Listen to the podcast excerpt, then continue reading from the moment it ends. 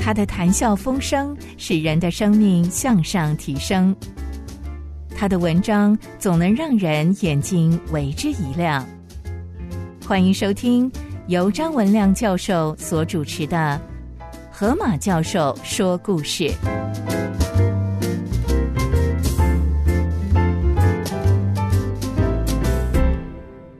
各位先生、各位女士，我是张文亮教授。我今天要讲的故事是科学史上第一个破解吸血鬼之谜的科学大师斯威顿的故事。今天有很多的媒体都在讲吸血鬼，但是要回顾一下，是谁第一个破解吸血鬼之谜？吸血鬼的传说最早是来自于土耳其与匈牙利的边界，叫做塞尔维亚。十四世纪以来，土耳其的奥图曼帝国与欧洲打了许多的战争。到了十七世纪的后期，奥图曼帝国逐渐的衰败，许多占据的领土归还给欧洲。尤其在一七一六年，彼得瓦拉丁之役，奥图曼帝国又被打败，在割让的塞尔维亚给奥地利的王国。战后双方的军队。持续的在战场上对峙，这时候，塞尔维亚传出的吸血鬼的事件，一直到一七三七年，吸血鬼会在夜间活动，会吸人的血，甚至会传染疾病，甚至会传到动物而攻击人的传说，不断的传出来。一七四一年，吸血鬼的传说已经从东欧传到西欧，引起许多人的恐慌。一七五五年，奥地利的女王托丽莎决定展开调查，当时负责调查的是维也纳医学院的院长斯维滕斯威顿。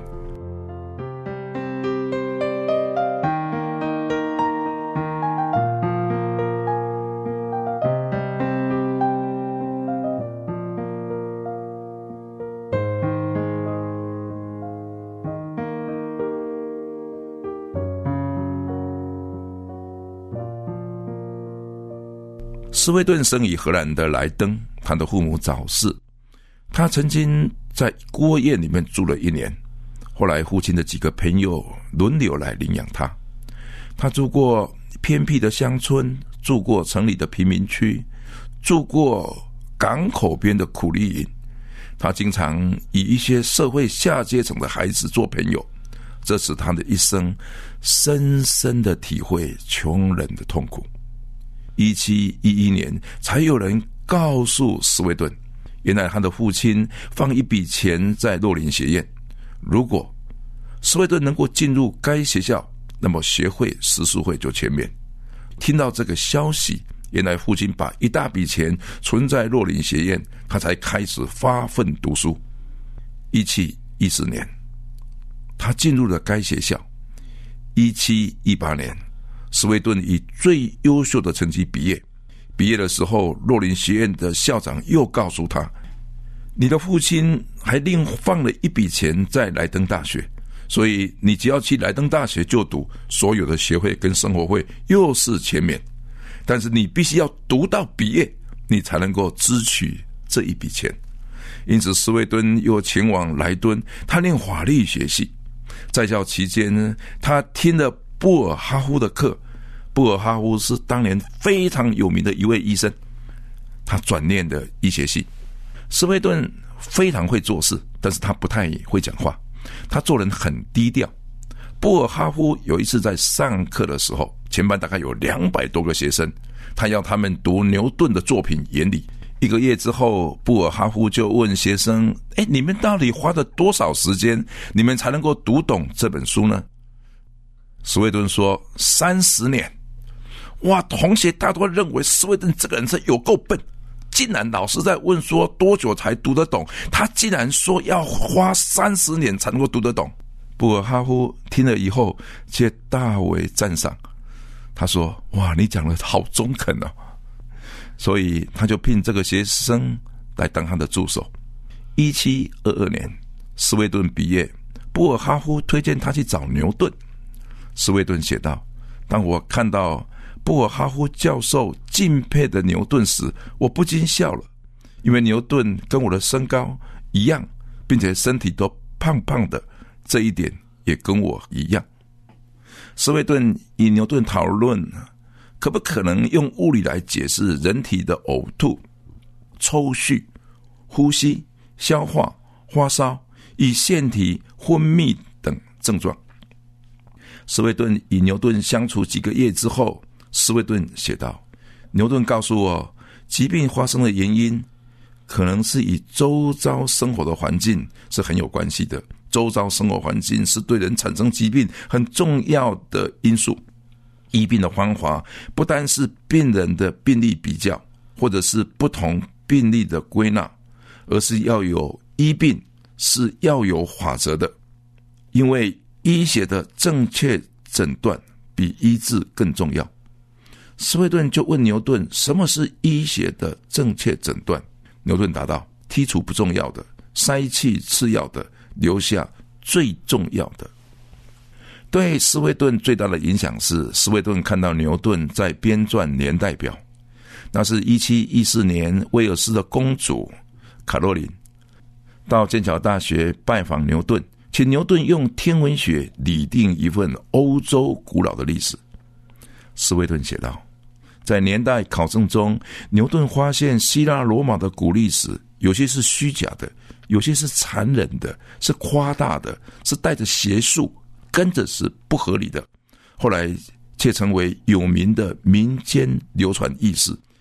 成为一个冷静的人，应该能够抽丝剥茧的给百姓解析，让这些错谬不得继续下去。斯威顿离开伦敦之后，又回到莱登大学。一七二五年，他以牛顿力学分析人体动脉血液的流动而取得博士学位。一七二九年，斯威顿结婚，担任布尔哈夫的助手。布尔哈夫安息以后，反对的势力反扑。一七三九年，斯威顿只好离开学校，自设诊所，并且他在诊所设立了讲习班。没想到学生蜂拥而至。但是从英国来学习的医生一年就超过六十位。斯威顿认为要培养更多一流的学生就很满足，没想到还有一个更重大的任务在等着他。一七四一年，奥地利的女王托瑞莎常常咳嗽，宫廷的大夫看了几年也医不好。更糟的是，宫廷里的侍卫仆人也都咳起来了，都咳起来了。一七四五年，奥地利的女皇托瑞莎派人礼聘他前往奥地利。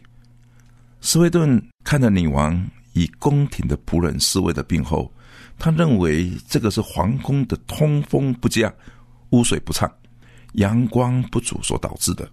他获得女王的同意，他在通风不佳的地方拆掉一些老旧的建物，改成花园。在污水不畅的地方，他重新开挖铺设地下的污水管道；在阳光不足的地方，他以大片的窗户来增加房间的采光。这工程一直持续到一七七零年，在建筑史上非常有名，称之为哈布斯王朝的公共卫生改革。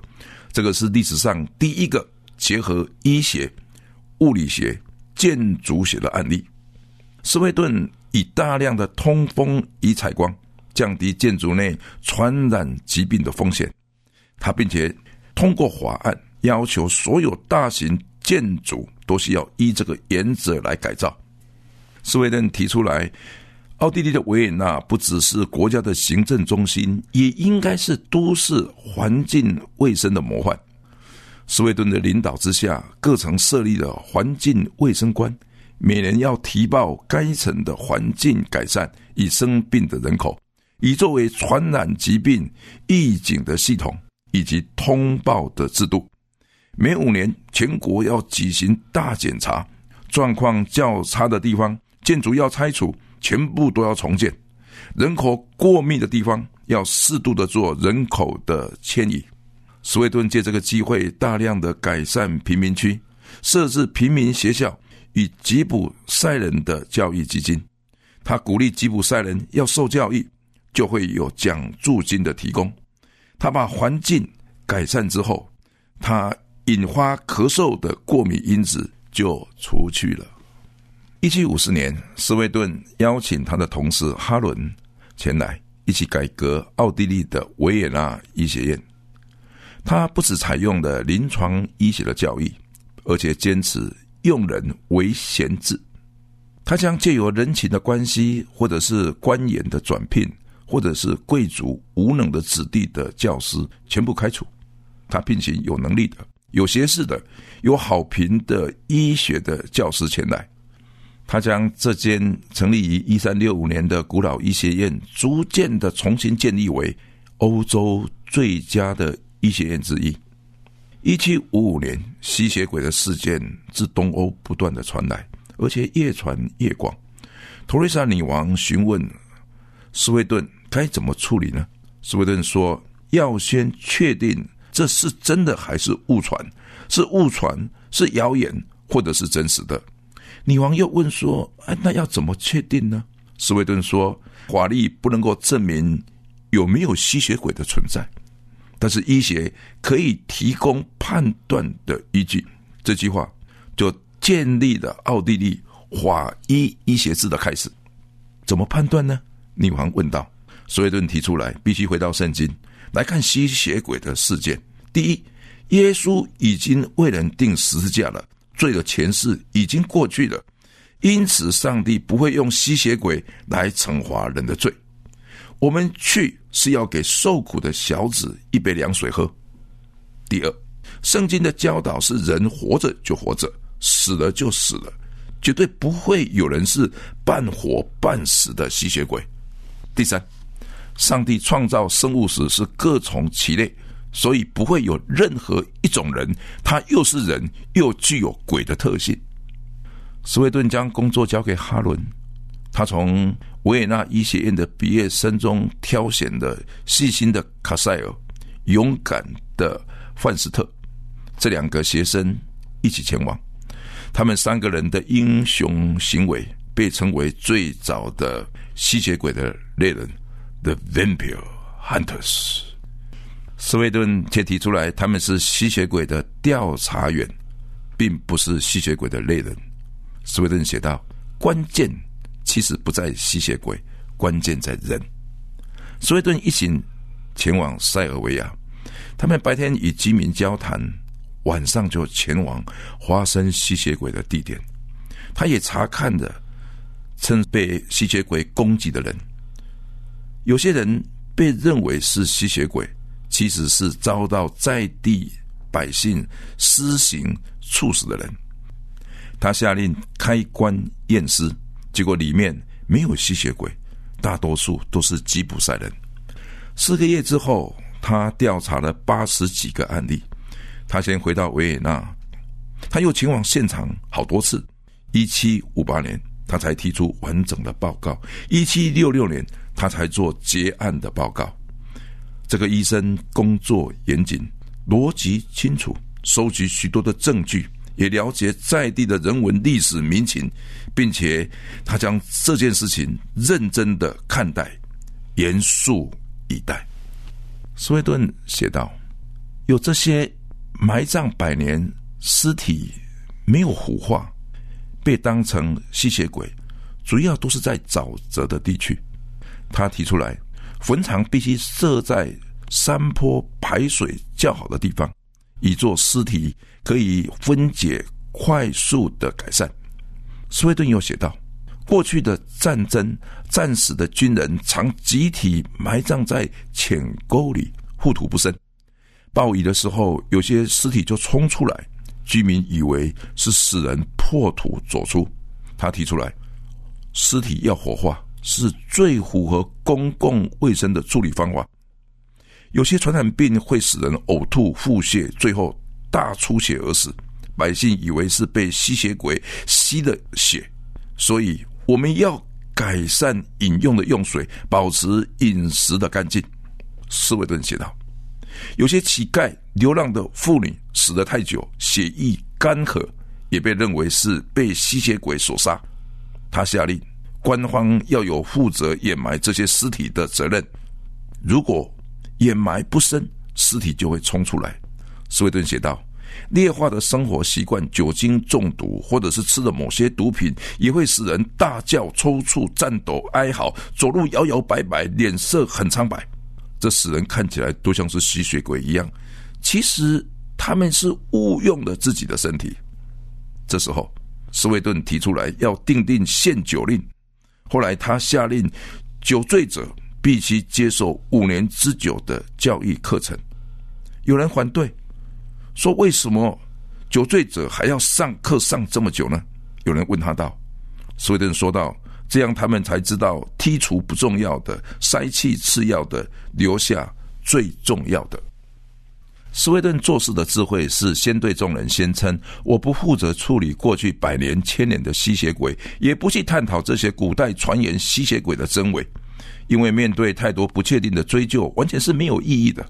我只处理现在这里的吸血鬼，因为我们要数算自己的日子，而不是吸血鬼的日子。”他准确的切割让有些人紧张。不久。有些城外偏僻的地方，夜间传来巨大的嚎叫啊！他去检查，发现是有人用枪向洞穴里面来射击所发出的回音。有些山区突然间有山坡倾泻，好像山里有成群的吸血鬼走出来。斯威顿到现场，发现有火药的粉末，原来有人故意在炸山壁，模仿吸血鬼的走出。斯威顿写道。啊，是有人在制造吸血鬼，就要先制造气氛，这更让我确定这是人为的故弄虚显。成为基督徒是要对超自然的事情小心的检查。我成为一个科学家，是对众人难以解释的事冷静的思索。有人传言，在满月的时候，夜间的草原会有吸血鬼的出现，他们脸色苍白。斯威顿立刻骑马前往现场。他写道：“有人在草丛里放置直立的镜片，利用满月的月光反射距离之外，并且他怪装打扮的影子。他告诉百姓，死人的脸色其实不是苍白的，而是棕黑色的。所以吸血鬼的脸色苍白，那是一种错误的认知。”斯威顿对众人说道：“我们的大脑是用来帮助思考，不是来想象恐怖。”以增加自己的痛苦。又有地方传来夜间的山谷的坟场会有火花出现，而且是多次的出现，并且许多人都看见了。斯威顿前往，他也看到了。他写道：“这是魔术的圈套，用电流的火花来骗人。”我对百姓解释山谷怪火的原因，也告诉百姓，我们要观看的是上帝放在宇宙的星辰运转。而不是注意夜间山谷有没有火点。有的人宣称，有些狗跟猫夜间会躲在门外伺机吸人的血。斯威顿前往，果然抓到了。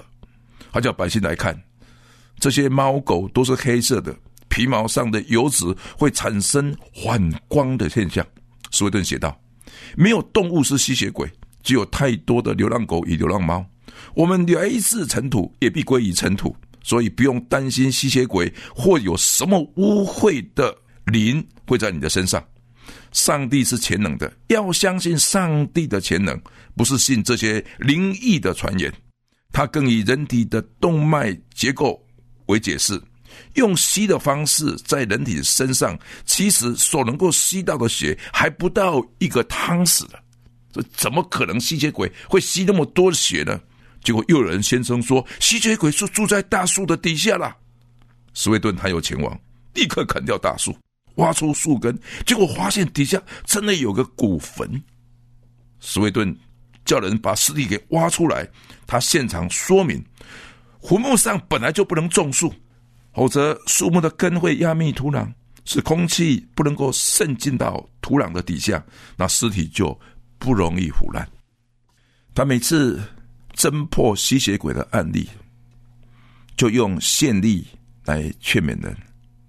他劝勉人，他写道：“要带颗诚实的心来读圣经，你们才能够认识上帝。”坟上要放十字架，只是在提醒人要接受耶稣的救赎，而不是误解坟上有树，树下就会有吸血鬼。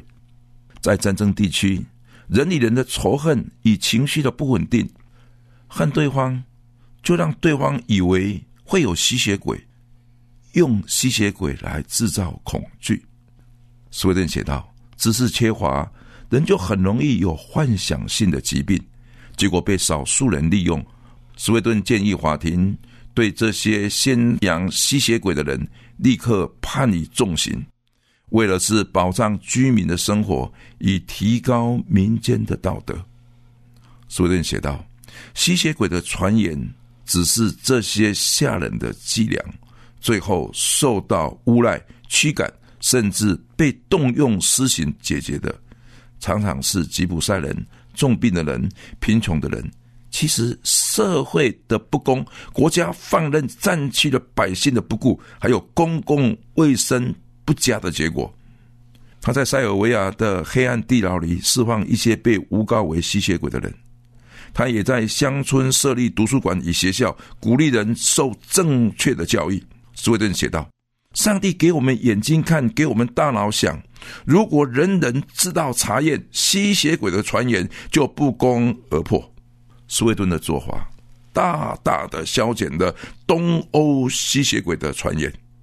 他的报告后来成为科学鉴定犯罪的重要著作，在科学史上将牛顿的科学发现应用到其他的领域。那最有效的就是斯威顿。斯威顿后来回到维也纳，要求学校教牛顿的物理学与数学，并且鼓励老师在上课之外还要接待学生，并且要启发学生。斯威顿教导学生，医学教育最重要的一点，在使我们成为一个值得信靠的人。我的一生是上帝将我摆对位置，让我学习用正确的方法来做事情，耕耘一块园地，可以为人探索，与人对谈。我越年老，越体会年轻的时候向我的老师牛顿所学习的。